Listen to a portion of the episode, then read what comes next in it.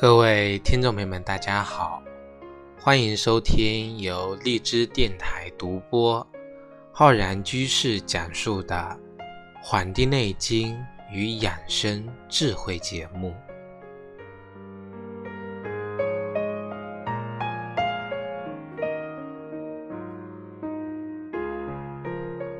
我们本期的节目呢，要跟各位听众朋友分享。冬至节气的养生知识，那么我们分为两部分，上半部分呢讲冬至的一些常识和习俗，后半部分呢跟大家讲一讲冬至节气过后的养生的一些方法跟原则。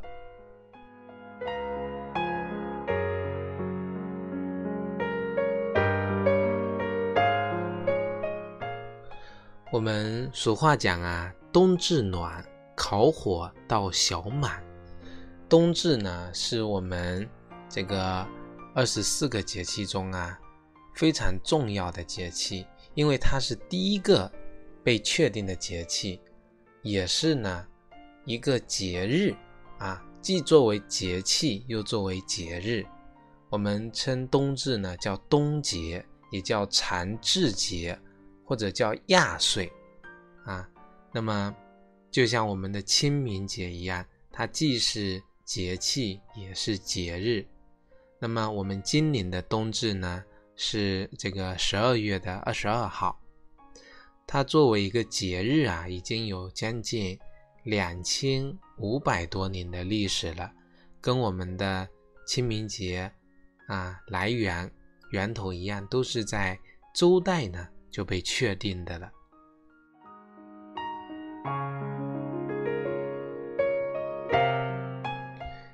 那么冬至呢，一般都会在公历的十二月二十一号或者十二月二十二号这两日。那么因为冬至并没有固定于特定的一日，跟这个清明节一样，每年有可能呢是这个四月四日，有可能呢。是这个四月五日，所以呢，它是一个活节啊，比较活的，没有把它固定下来。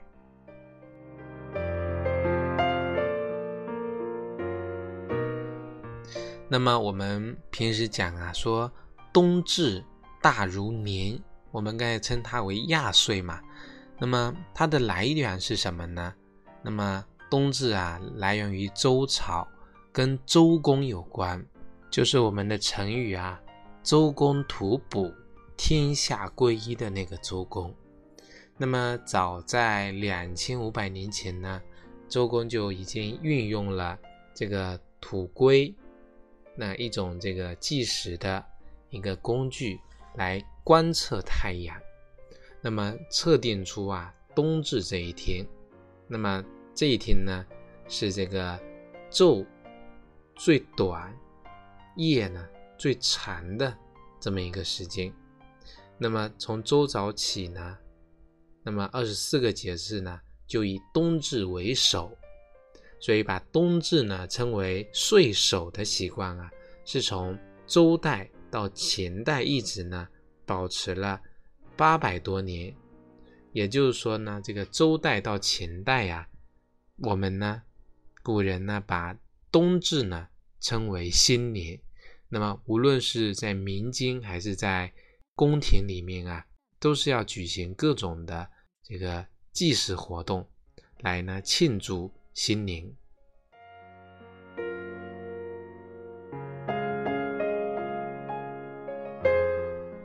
那么到了汉武帝之后，采用了夏历，也就我们现在的这个农历。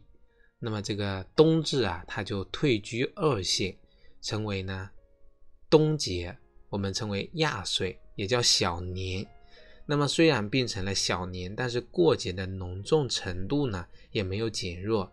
那么当时啊，这个这个《太平御览》这本书就记载了，说冬至时，人主与群臣左右从乐五日，天下之众亦家家从乐五日，以延日至之礼。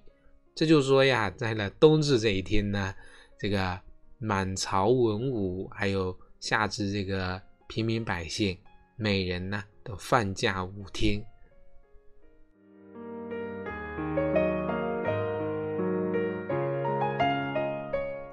那么到了唐宋以后啊，以这个冬至和岁首的并重，而且呢，衍生出了很多浓重的习俗。在冬至这天，有贺冬的、杀年猪、祭祖扫墓的、吃饺子、吃汤圆等等。那么到了明清两代呀，那么冬至这一天，那皇帝呢还会举行啊祭天大典，称为呢叫。冬至交天，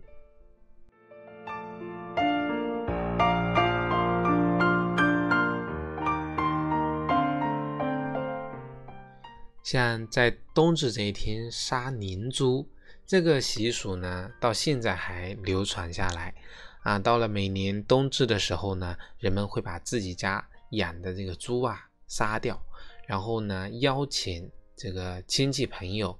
到家里来吃饭，那么这个菜的主要内容呢，就是跟猪肉有关，炒猪肝啊，烧血旺，回锅肉、红烧肉等等。那么我们因为天气寒冷嘛，所以在北方的很多地方呢，还会用猪制作成熏腊肠啊、阴鲜肉，还有这个灌香肠等等呢。为这个春节跟来年呢做准备。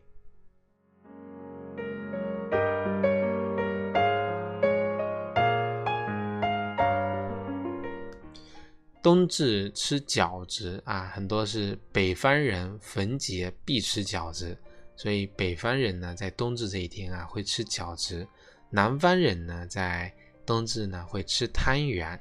那么每个地方的习俗呢会有。略微的差别，那么也有的人呢，在冬至这一天啊，会这个就着羊肉汤吃饺子啊，也是呢喝羊肉汤，有这么一个习俗。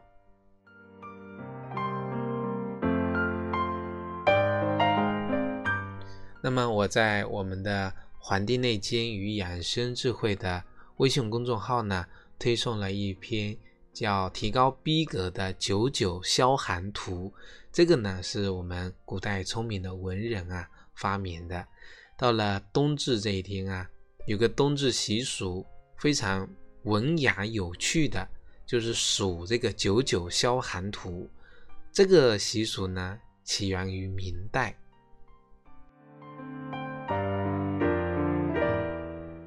从冬至这天算起。就算是敬酒了啊，进入我们的数九寒冬的数九消寒图呢，一共有九九八十一个单位啊，所以才叫做九九消寒图。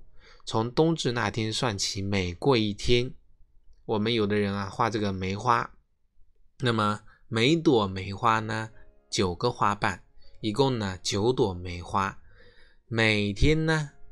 每过一天就画一片花瓣，以九天为一朵花，连画九十九啊，九个九天，也就是九九八十一天。那么这个梅花呢就画好了，冬天呢也就过去了。以这种非常文雅的方式啊，来这个打发这个冬日的这个时间，缓解呢寒冬的无聊。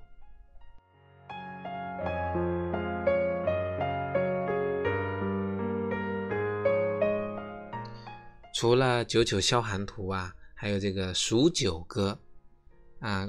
古人除了画九九消寒图，编串了这个数九歌等啊。数九歌是这样说的：一九二九不出手，三九四九冰上走，五九六九银河看柳，七九河开，八九雁来，九九加一九耕牛并地走。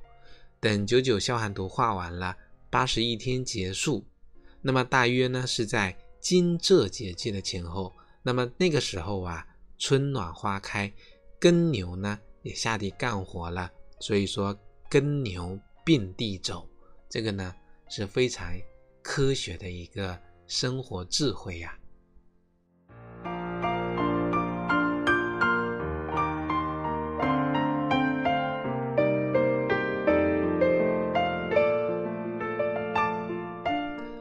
那除了刚才说的几个习俗之外呢，还有一个叫“一酒一只鸡”的一个习俗啊，很多地方呢都有啊，这个一酒一只鸡的滋补养生传统，会在冬至这天呢熬煮鸡汤来滋补暖身，以呢储备能量，抵御数九寒天。然后呢，二酒一只，三酒一只，汾酒一只。直到九九，那么一共呢要吃九只鸡，所以现在很多地区跟这个商家呀，为了迎合大众的这个心理呢，还会举办冬至鸡汤节，啊，也说明传统的节日呢，越来越被大家呢所重视。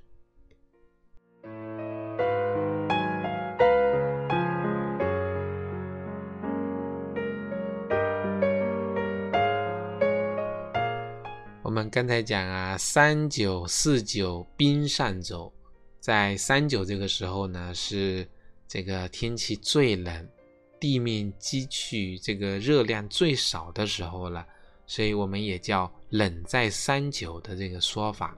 三九天，那么人体的阳气内敛，气血运行缓慢，大自然呢处于一种阴阳交替的状态。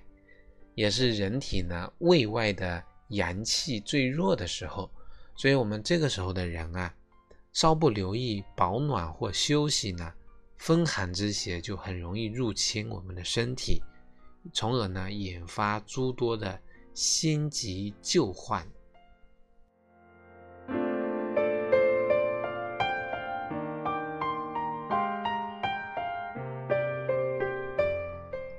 我们中国传统的医学自古以来就有夏养三伏、冬补三九的说法，所以在三九严寒适当的进补呢，有利于人体的吸收养藏。那么如果说在这个期间同时进行三九贴的话，或者呢进行三九灸，那么可以起到温通气血。驱风散寒、通经活络、健脾补肾的作用，能够调节我们的脏腑功能，改善体质，提高人体的抵御能力，啊，减少因为外感的风寒所造成的疾病。那其实这个三九呢，就跟我们夏天的三伏啊，是冬夏交相呼应的。那么起到的是一种我们在三。伏天贴三伏贴，在三九天贴三九贴或者三九灸，那么都是起到一个调和阴阳、相得益彰的作用，这也就达到了我们《黄帝内经》中所讲的“正气存内，邪不可干”的一个效果。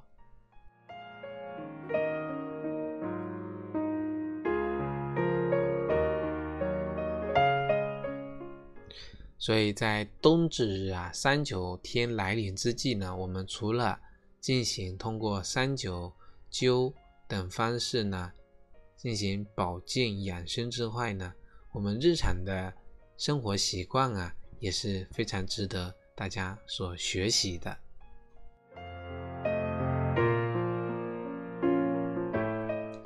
听我们节目的听众朋友呢，以这个。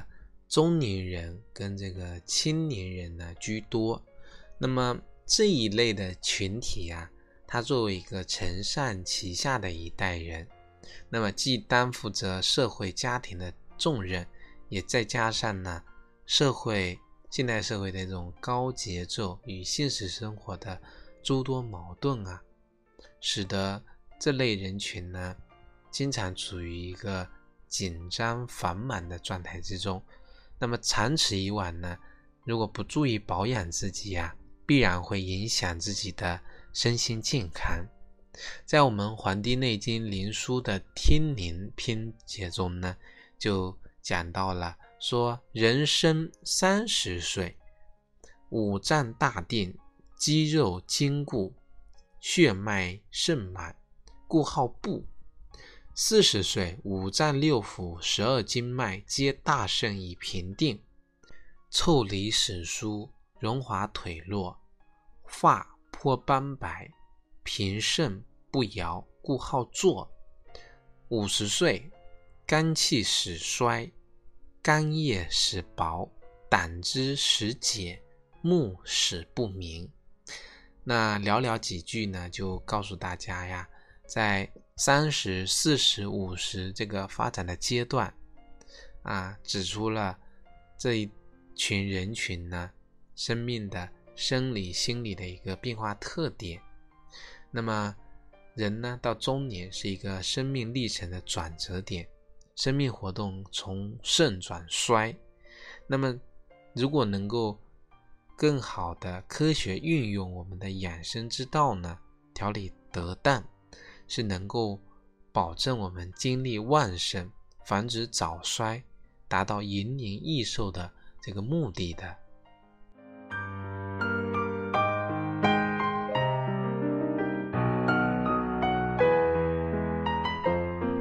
所以，对于这样的一个人情啊，这个在冬至过后的养生关键。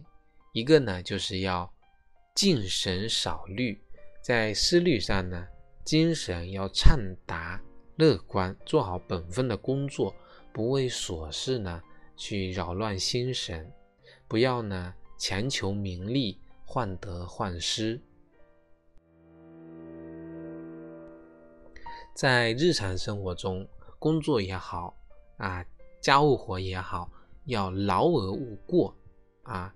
避免呢，因为长期的超负荷运转啊，造成过度的劳累，从而呢积劳成疾，这样呢就得不偿失了。而且呢，要根据自身的实际情况啊，节制凡事，不可因为凡事不节而劳倦内伤，耗伤肾气。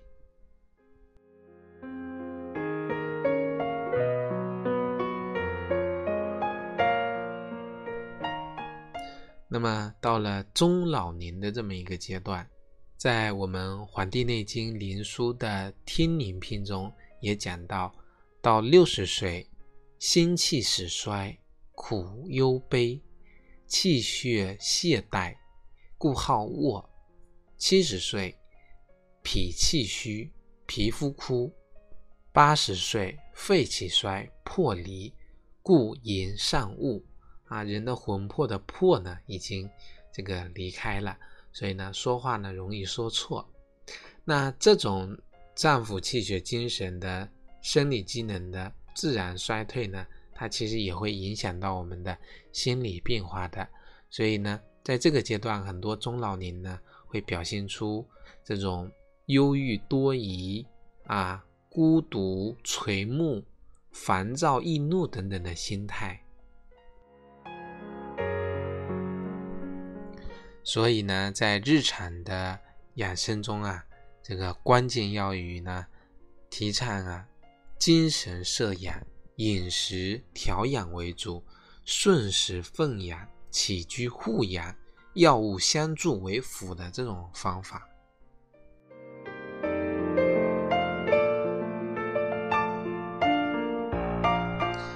比如说，精神摄养，就是要呢处事阔达。啊，宽宏、谦让、和善，啊，不要呢有过多的欲望，做到呢人老心不老，热爱生活，保持自信，勤于用脑。在饮食调养上呢，少量多餐，保证呢所需的营养，又不伤害脾胃。不要吃浓浊、肥腻、过咸的食物。啊，做到呢？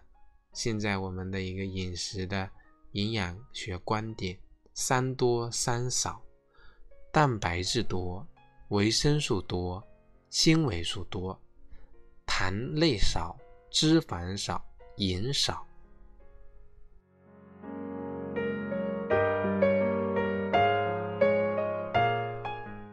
那么在起居上呢，要合理安排自己的日常。保养神气，劳逸适度，可以养肾精。尽量做到行不及步，耳不及天，目不及视，坐不至久，卧不至疲。啊，走路不要走得很快，听东西呢不要听很嘈杂、很大声的东西，也不要过度的用耳，也不要过度的用眼。坐呢不要坐太久，卧在那里呢会伤气，也不要呢过度的这个躺卧。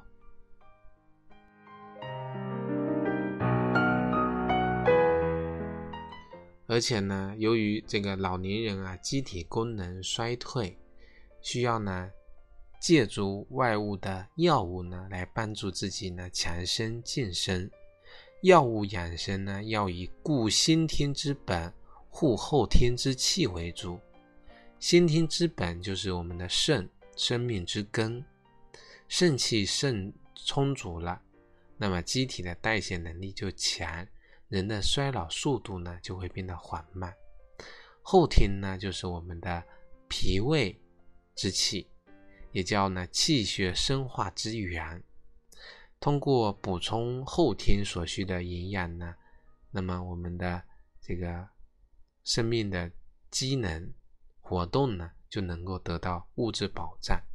所以老年人的药物养生啊，要以固护。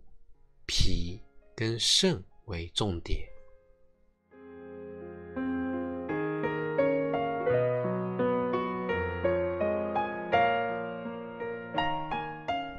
那么最后呢，再讲一讲我们三九期间啊，其实也非常建议大家呢进行艾灸养生的啊。除了通过泡脚，艾灸呢比较安全的穴位有神阙穴、关元穴跟。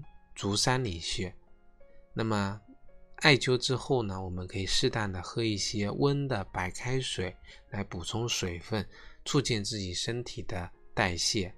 那么艾灸呢，要以口或咽不干为度。如果你艾灸完之后，或者艾灸之前出现了口干、咽喉干的这种情况呢，要暂停艾灸，多喝一些温的白开水。来补充人体的津液。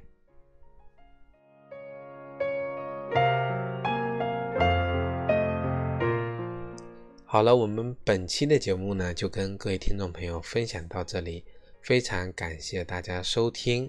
那么大家对冬至节气的习俗或者有什么想法呢？